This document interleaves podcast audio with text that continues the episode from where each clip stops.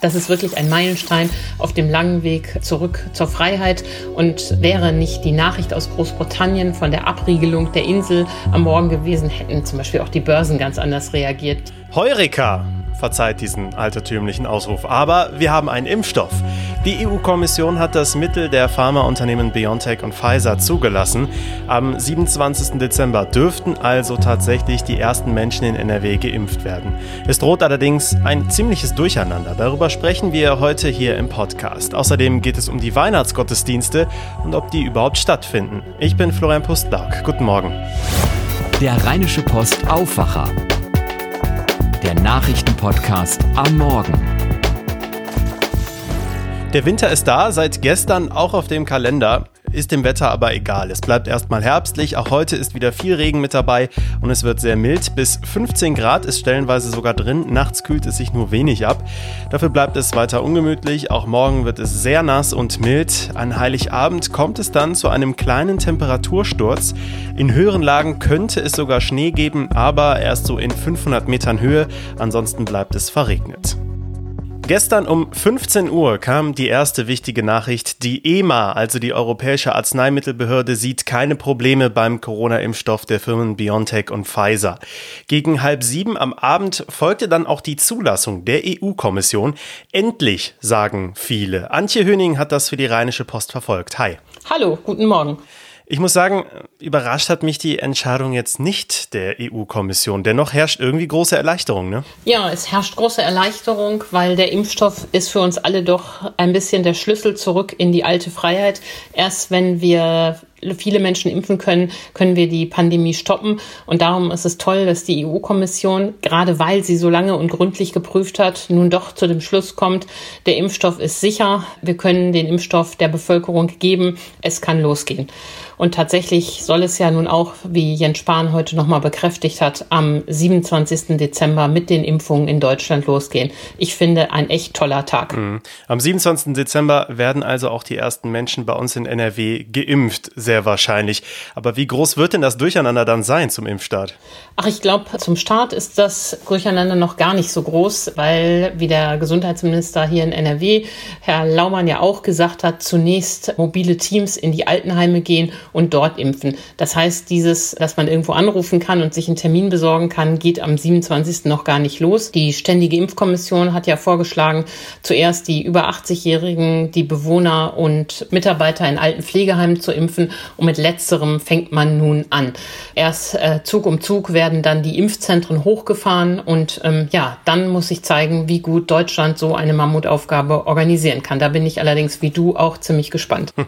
Ja, die Zahl der Impfdosen, das ist ja auch noch so eine Frage. Wir können jetzt nicht davon ausgehen, dass Ende diesen Jahres schon in allen alten Heimen in NRW Menschen geimpft werden, ne? Nein, bei weitem nicht. Das geht ja erst sehr langsam los. Man fängt dort klein an und bis wir überhaupt dazu kommen, dass es richtige Massenimpfungen gibt und auch Menschen, die nicht in irgendeiner Form zu irgendeiner Risikogruppe oder prioritär zur impfenden Gruppe gehören, dran sind, wird es echt noch lange dauern. Also bis du und ich dran sind, wird es äh, weit in das Jahr hineingehen. Aber das ist auch nicht schlimm. Jeder, der geimpft ist, trägt insgesamt dazu bei, die Pandemie zu stoppen. Und ohnehin gilt für alle, Masken tragen, Abstand halten. Das wird uns noch das ganze Jahr 2021 beschäftigen. Ja, was schon sagen. Das wird auf jeden Fall das große Thema 2021, die Impfungen. Jetzt haben führende Virologen ja auch mitgeteilt, dass der Impfstoff wohl auch gegen das mutierte Virus in Großbritannien wirksam ist. Auch das dürfte jetzt viele erleichtern. Wichtig ist, dass die Virologen hier die Lage so einschätzen, Viren mutieren, das ist normal. Der Impfstoff geht nicht nur auf dieses eine spezielle Virus, was wir bisher hatten, sondern umfasst äh, viele Proteine, ähm, wie sie eben auch in dem mutierten Virus vorkommen. Und deshalb gehen Virologen wie Marilyn Addo, die ist am Hamburger Uniklinikum, arbeitet sie, davon aus, dass der Impfstoff auch gegen das mutierte Virus wirksam ist. Und Frau Eddo ist jetzt nicht irgendwer und die ist schon gar nicht ähm, politisch in irgendeiner Weise da unterwegs, sondern es ist einfach eine Expertin und die sagt, ich gehe davon aus, dass das ähm, der Impfstoff auch gegen das mutierte Virus wirkt. Und das finde ich ist echt eine beruhigende Nachricht, die sie uns da mitgegeben hat. Ja, und nochmal zusammengefasst, der Impfstoff von BioNTech und Pfizer ist sicher. Du hast ja auch schon soeben erwähnt, die EU-Kommission hat da sehr gründlich geprüft. Ja, genau. Ähm, manche haben ja im Vorfeld kritisiert, warum dauert das so lange? Die anderen impfen schon. Ich finde, das ist in Ordnung. Wir haben ja sowieso nicht genug Impfstoff, ähm, um da jetzt schon große Vorsprünge zu erzielen. Und für die Impfskepsis in der Bevölkerung ist es doch gut, dass man denen sagen kann, wir haben geprüft, ähm, so gründlich es geht, wie bei normalen Impfstoffen auch. Wir haben nur ein bisschen besser zusammengearbeitet als sonst und jetzt kann es losgehen. Ich glaube, das ist da eine gute Nachricht, um auf Dauer die Skeptiker, die es ja leider in großer Zahl in Deutschland gibt, auch zu überzeugen. Mhm. Wird es irgendwann so eine Art Zeitstrahl geben? Das war die Corona-Pandemie und da wird der 21. Dezember 2020 dick drinstehen? Oh ja, das glaube ich ganz bestimmt. Ähm, das ist wirklich ein Meilenstein auf dem langen Weg ähm, zurück zur Freiheit und wäre nicht die Nachricht aus Großbritannien von der Abriegelung der Insel am Morgen gewesen, hätten zum Beispiel auch die Börsen ganz anders reagiert. Die wären, äh, Kurse wären hochgegangen. Jetzt hat wieder an der Börse vorgeherrscht die Sorge, was macht der Boris Johnson da? Wieso riegeln die die Insel ab? Das hat sozusagen das Bild etwas getrübt. Aber ich glaube, im Rückblick wird man sagen, 21. Dezember, das war der Wendepunkt ähm, in der Pandemiebekämpfung. Na, dann hoffen wir das mal. Antje Höning, vielen Dank. Herzlichen Dank. Gottesdienste gehören natürlich zu Weihnachten. Für viele in NRW ist es vielleicht sogar der einzige Termin im Jahr, an dem sie sich überhaupt in der Kirche mal blicken lassen.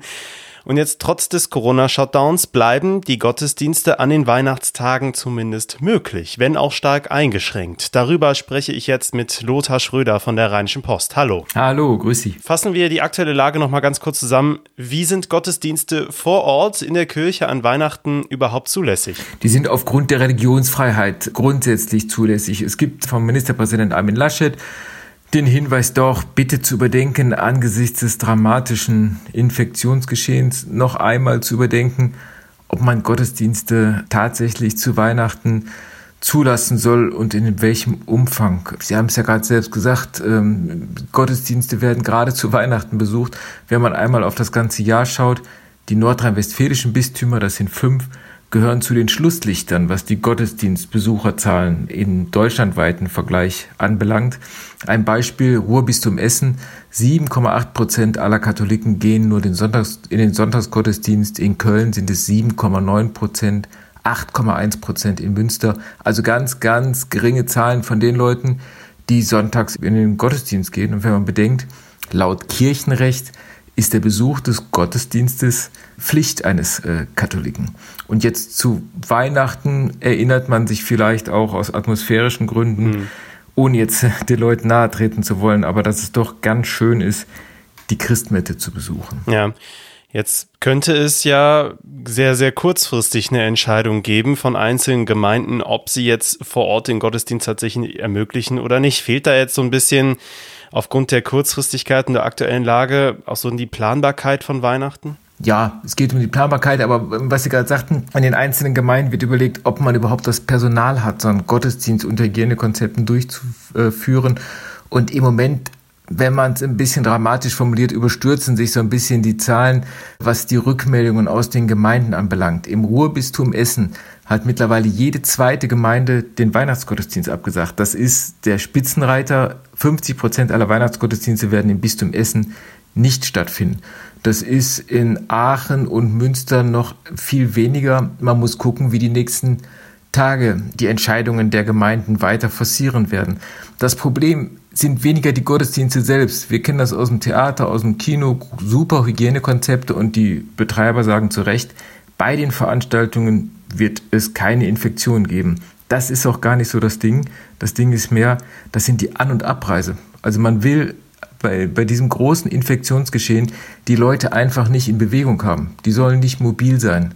Und die Leute, äh, wenn man ein paar tausend Leute in Bewegung setzt, zur Kirche hinzufahren, von der Kirche wieder zurückzukommen, sich mit anderen zu unterhalten, da entstehen möglicherweise größere Gefahren, als uns auch in dieser Zeit lieb sein kann und wahrscheinlich auch verantwortbar ist. Ja, das würde ja dann auch äh, dagegen sprechen, Gottesdienste unter freiem Himmel zu ermöglichen, wenn das Wetter es zulässt. Ne? Weil da ist der Unterschied ja gar nicht so groß jetzt drin. Draußen An- und Abreise gibt es da auch. Ja, das stimmt. Die sind auch viele, vielerorts abgesagt worden. Und man muss auch ganz ehrlich sagen, äh, Gottesdienste, die unter den Hygienemaßnahmen stattfinden, die verlieren natürlich immens an Atmosphäre und an Andacht. Ich habe zu Ostern einen Autogottesdienst mitgemacht. Ich habe im ersten Gottesdienst mit Kardinal Wölki im Kölner Dom im ersten Lockdown teilgenommen. Da wurde die Eucharistie, also das Abendmahl, unter einer Spuckschutzwand ausgegeben. Also man steht vor dem Priester vor einer riesigen Plexiglaswand und er reicht dann die Hostie so halb in Hocke unter dieser Spuckschutzwand durch. Ich muss sagen, das ist für mich kein, kein Gottesdienst und da kann sich keine Andacht einstellen. Man wird wahrscheinlich größeren Aufwand betreiben äh, für die Christmetten. Es wird wahrscheinlich äh, vielerorts darauf ankommen, wie liebevoll die Leute das gestaltet haben. Es ist am Ende vielleicht für einen gewissen Prozentsatz, Sie haben gerade eben gesagt, nicht, einmal, nicht, äh, nicht einmal jeder Zehnte geht im Schnitt in NRW in die Kirche. Wäre es denn nicht trotzdem wichtig, irgendwie das, das für die Menschen zu ermöglichen, die die Kirche wirklich brauchen, die einfach für sich da gerne hingehen, im Stillen, auch beten, einfach sowas zu öffnen. Es gibt ja auch so Kapellöffnungen, die sind ja auch für manche Leute da. Da gehen ja auch nicht viele hin. Das stimmt. Es gibt Kapellöffnungen. Es gibt natürlich mittlerweile Dutzende von Formen, wie Gottesdienste gestreamt werden. Es gibt Handreichungen, äh, wie zu Hause gefeiert werden kann. Ich meine auch Andacht oder an, an Christi Geburt zu gedenken, zu erinnern und zu beten und vielleicht ausnahmsweise auch mal per Internet mit anderen kann auch eine Erfahrung sein, die einem wichtig ist und die einem die jeweilige Zeit vor Augen hält. Wer sehr aktiv dennoch mit den Gottesdiensten ist, das muss man, das darf man nicht unerwähnt lassen, ist das Erzbistum Köln. Allein am Heiligabend werden im Kölner Dom acht Gottesdienste stattfinden. Acht, das sind vier normale Gottesdienste vormittags, aber ab 18 Uhr dann im kurzen Takt vier Gottesdienste und um 24 Uhr dann das große Pontifikalamt mit dem Kardinal. Sie haben gerade eben schon die Online-Gottesdienste angesprochen. Wie kommt das bei den Gemeinden, bei den Bistümern an? Wird sowas überhaupt ja, stichhaltig verfolgt oder bleibt es am Ende an jeder einzelnen Gemeinde, Stichwort Personal, auch das auszutragen oder nicht? Ja, es hängt wirklich von der Gemeinde ab, von dem Priester ab, wie sehr er sich vor Kameras wohlfühlt. Es ist ja, man muss leider sagen, seit dem ersten Lockdown eingeübt. Es gibt natürlich keine Erhebung darüber, wie viel in den einzelnen Gemeinden tatsächlich Leute an Streaming-Gottesdiensten teilnehmen. Ich kenne das nur aus dem Bekanntenkreis nach der ersten Zeit von Irritationen und von dem Gefühl der, des Befremdens äh, hat sich das mittlerweile ganz gut eingespielt. Das ist eine gute Alternative zu den Fernsehgottesdiensten geworden, zu den Radiogottesdiensten, die es ja immer schon in Krankenhäusern und sonst wo gab. Leute, die 80, 85 sind, äh, die benutzen ihr Tablet mittlerweile sehr selbstverständlich und äh, schrecken nicht zusammen, dass der äh, Geistliche über Bildschirm sie anspricht und sie an einem Gottesdienst live in ihrer vertrauten Kirche wenn auch daheim vom Wohnzimmersofa aus verfolgen können. Vielen Dank, Lothar Schröder. Sehr gerne. Und diese Themen könnt ihr heute auch noch verfolgen. Im Januar werden wohl die Impfzentren in NRW in Betrieb gehen.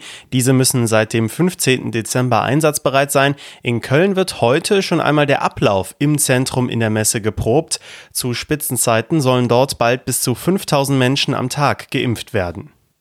Voraussichtlich zum letzten Mal in diesem Jahr wird sich NRW-Ministerpräsident Armin Laschet den Fragen der Landespressekonferenz stellen. Auch hier wird es heute wohl ums Thema Weihnachten und natürlich den Impfstart gehen. Es ist der letzte Tag, an dem in NRW-Schulen Klausuren geschrieben werden.